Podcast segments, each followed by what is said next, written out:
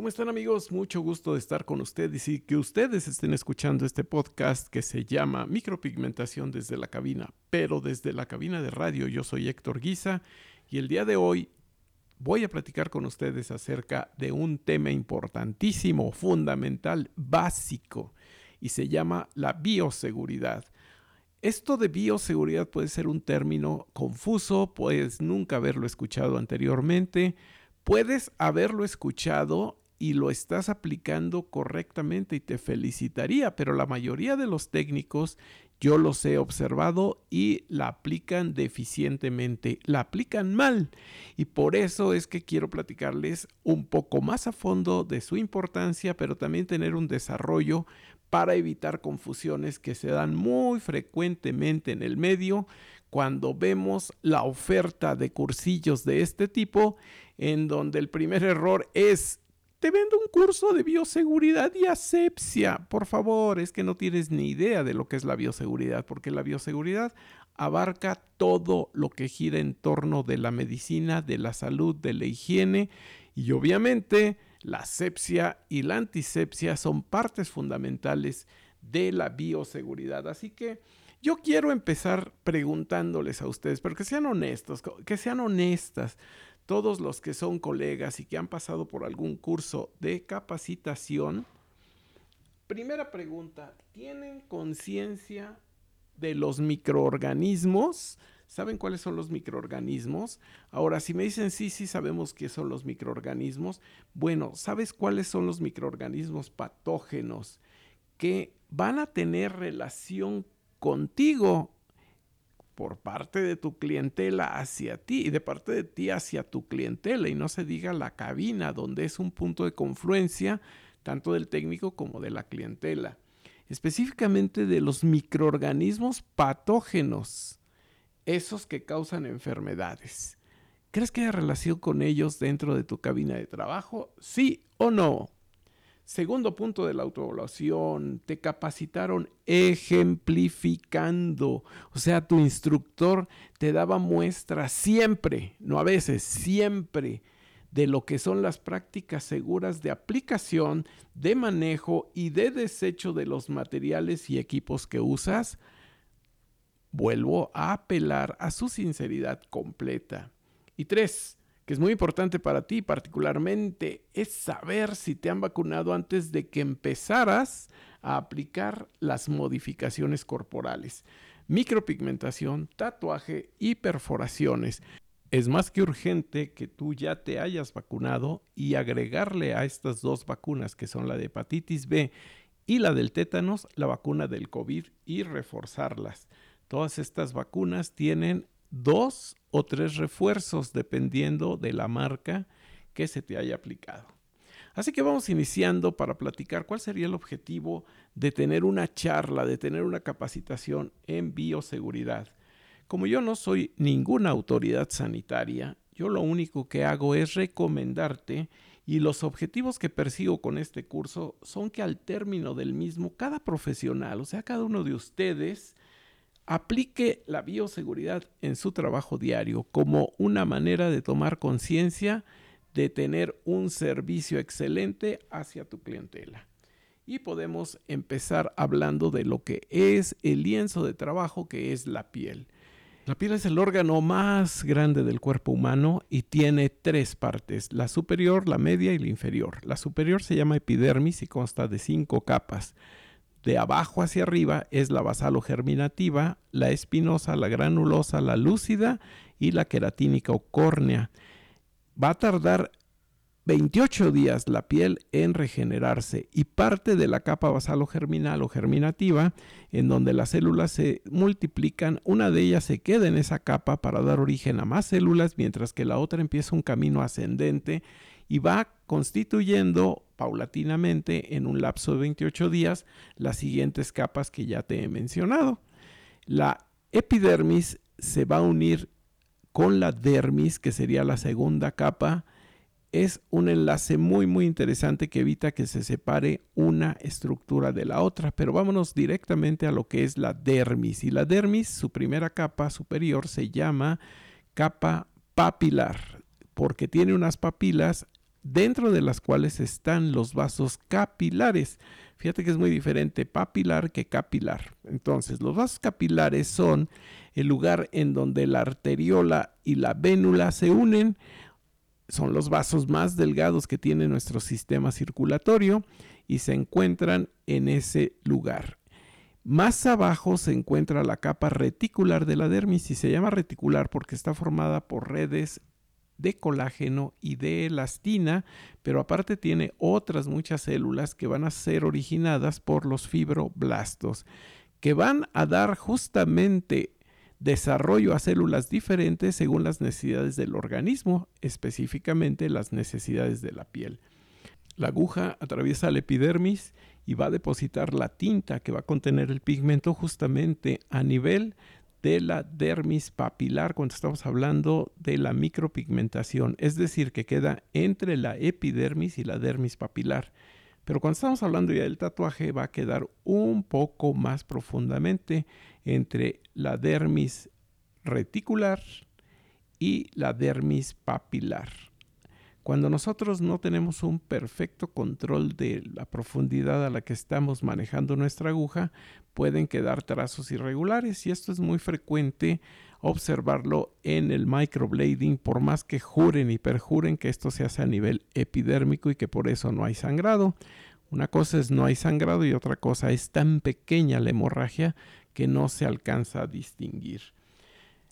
La parte inferior de la piel se llama hipodermis y está constituida por glomérulos de grasa y en su parte inferior va conectada con los músculos. Bueno, pues con esto ya le dimos un recorrido a tu lienzo de trabajo que es la piel. Debes de profundizar mucho más en su estudio y saber lo que es muy importante, cómo es la dinámica de los pigmentos en dicha piel. Hagamos un paréntesis para explicarnos qué es lo que solicita Cofepris de nosotros y existe el artículo 224 bis 2 que dice documentación que compruebe que el solicitante cuenta con conocimientos sobre primeros auxilios y dominio de las técnicas de higiene y asepsia, pero no especifica a qué llama dominio.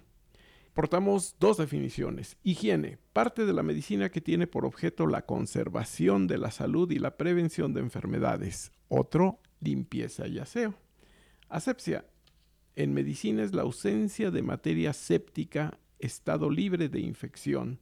También en medicina es el conjunto de procedimientos científicos destinados a preservar de gérmenes infecciosos el organismo, aplicados principalmente a la esterilización de material quirúrgico. Sin duda es algo confuso, pero vamos a cambiar de tema y vámonos hacia el micromundo con la imaginación. Imagínate que puedes dividir un centímetro en 10 partes iguales. Cada parte se llama milímetro. Ahora imagina que un milímetro lo vamos a dividir en mil partes iguales y cada partecita, cada milésima de milímetro le llamaremos micrón o micra. Y los microorganismos se miden justamente con estos niveles.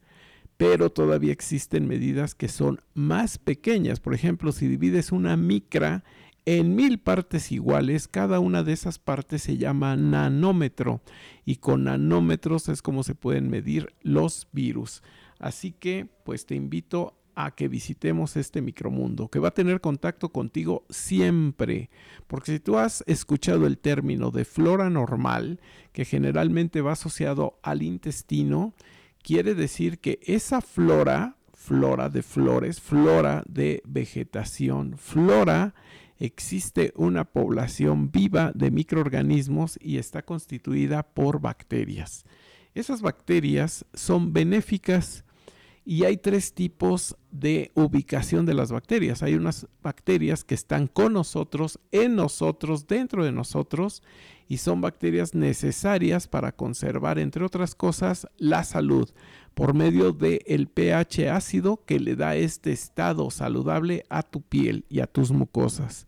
Pero existen otras que andan en el medio ambiente y que estamos nosotros recogiendo conforme caminamos, bebemos líquidos, comemos. Todas esas bacterias se llaman así adquiridas y dentro de las naturales, las que constituyen las floras normales y las adquiridas, también están las que causan enfermedades y que se llaman bacterias patógenas. ¿Qué te parece? Está interesante, ¿verdad? Concluyamos este podcast platicando acerca de las capacidades sorprendentes que tienen las bacterias. Las bacterias, a diferencia de nuestras células que tienen un núcleo, ellas tienen su ADN repartido en el interior de su cuerpo. Hay bacterias que tienen cuerpos redondeados que se llaman cocus. Hay bacterias que son alargadas y que dicen que parecen bastoncillo y se llaman bacilos. Y hay otras que parecen tirabuzón, son espirales y se llaman espirilos. De ellas, algunas son móviles y otras son fijas. Las bacterias tienen capacidades como que cuando el huésped, o sea, nosotros seres humanos u otros animales, estamos en un estado de estrés, sabemos que nuestras defensas orgánicas van a verse deterioradas y ellas aprovechan para tratar de imponer su poderío. Y es cuando nosotros podemos adquirir una infección y de la infección podemos progresar a una enfermedad. Bueno, otra de las características que vamos a encontrar en las bacterias es que cuando el medio ambiente les es adverso, cuando no hay nutrientes suficientes en su entorno, son capaces de recoger ese ADN que ya te expliqué que está en el interior de su cuerpo y hacer una esfera manteniendo ese ADN en el interior y esa esfera que es de una proteína muy resistente a los elementos se le llama espora bacteriana y la espora bacteriana puede durar siglos va a permanecer en vida latente, es decir, va a ser como una semilla. Si una semilla tú la tienes por años y un buen día decides plantarla, es muy probable que germine y que crezca una planta. Bueno, pues las bacterias, una vez que reconocen que tienen otra vez los nutrientes necesarios, empiezan a transformarse en un tiempo récord de 90 minutos y empiezan a formar una bacteria en vida vegetativa. ¿Qué quiere decir que esta bacteria ya es apta para reproducirse?